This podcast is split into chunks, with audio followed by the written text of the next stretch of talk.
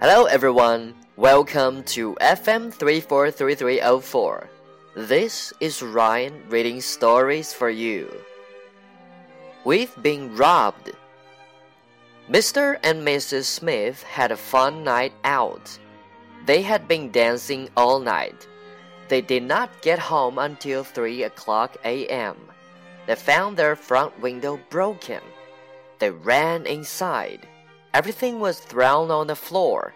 Their televisions were missing, their laptops were gone, even their fancy plates were taken.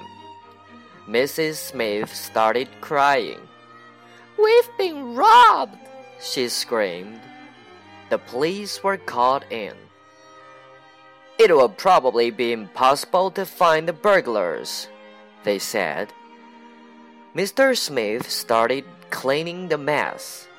He saw something lying by the windowsill. It was a wallet. The burglar had dropped it while jumping through the window. Mr. and Mrs. Smith had a fun night out.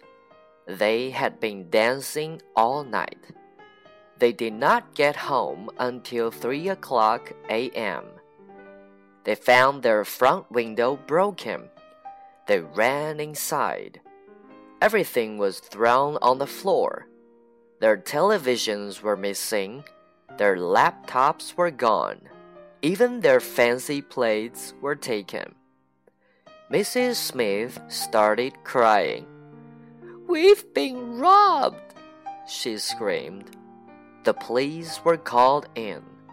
It will probably be impossible to find the burglars, they said. Mr. Smith started cleaning the mess. He saw something lying by the windowsill.